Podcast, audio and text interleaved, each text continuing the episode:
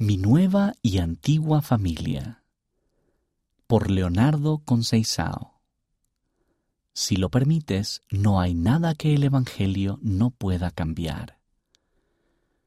Los misioneros sostuvieron una foto. ¿Qué ves? preguntaron. Una familia feliz, respondí. ¿Son felices todas las familias? Lo negué moviendo la cabeza.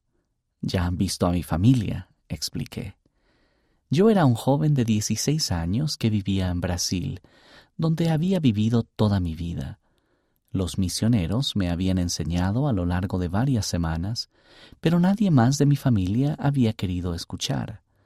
Durante ese tiempo, los misioneros habían visto a mi familia pelear y discutir en muchas ocasiones. Mi familia no tenía nada en común con la sonriente familia de la foto. Uno de los élderes dijo, bueno, tal vez tu familia actual no sea así, pero tú puedes forjar tu futura familia de una manera distinta. Cuando terminó la visita, me volvieron a pedir que orara en cuanto a lo que habíamos estudiado. Yo, como siempre, realmente no les prometí que lo haría. Me agradaba la forma en que me sentía cada vez que llegaban los misioneros, y el Evangelio tenía sentido para mí. Sin embargo, tenía temor de la respuesta que pudiera recibir. Si el Evangelio era verdadero, tendría que efectuar muchos cambios. Una nueva decisión. Después de que los élderes se marcharon, no podía dejar de pensar en las familias felices. La nuestra ni siquiera se acercaba a eso. Mi papá no estaba presente en mi vida. No tenía una buena relación con mi mamá. Quien nos cuidaba era mi abuela, pero ninguno de nosotros se comportaba como las familias que mencionaban los misioneros.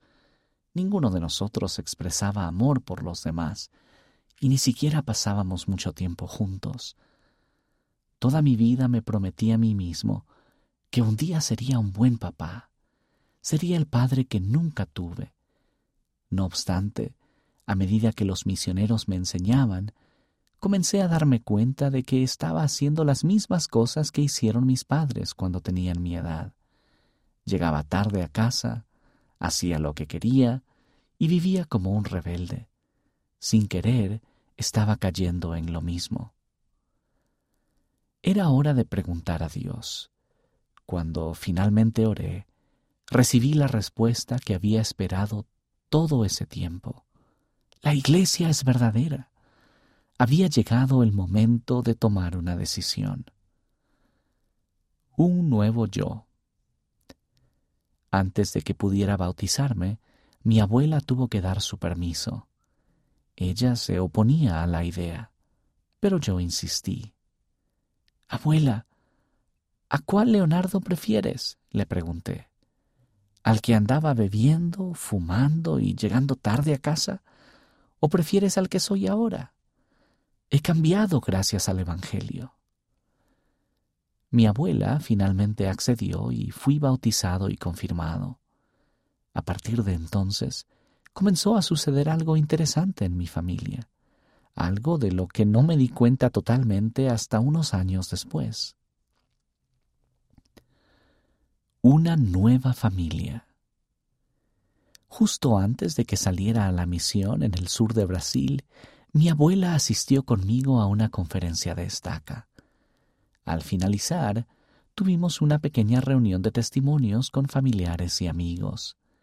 Para mi sorpresa, mi abuela tuvo el deseo de decir algo.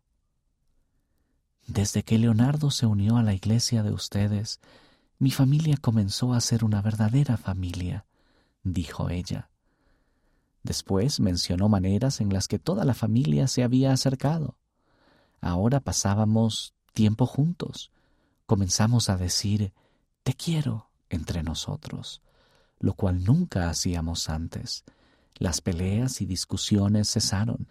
Cultivamos una verdadera amistad entre todos. Teníamos más alimentos y éramos bendecidos con abundancia en otros aspectos. Yo también había observado esos cambios pero no me había dado cuenta de que todo podía relacionarse a la época en que me bauticé. Si bien no soy miembro de su iglesia, dijo ella, Sí soy amiga de ella y sé que nuestra familia ha sido bendecida gracias a la decisión de Leonardo. Un nuevo entendimiento. Apenas lo podía creer. Mientras mi abuela hablaba de la forma en la que nuestra familia se había acercado, de repente recordé la foto que los misioneros me habían mostrado años antes.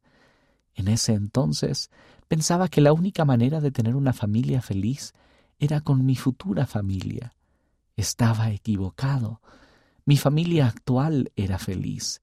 Habíamos llegado a amarnos unos a otros.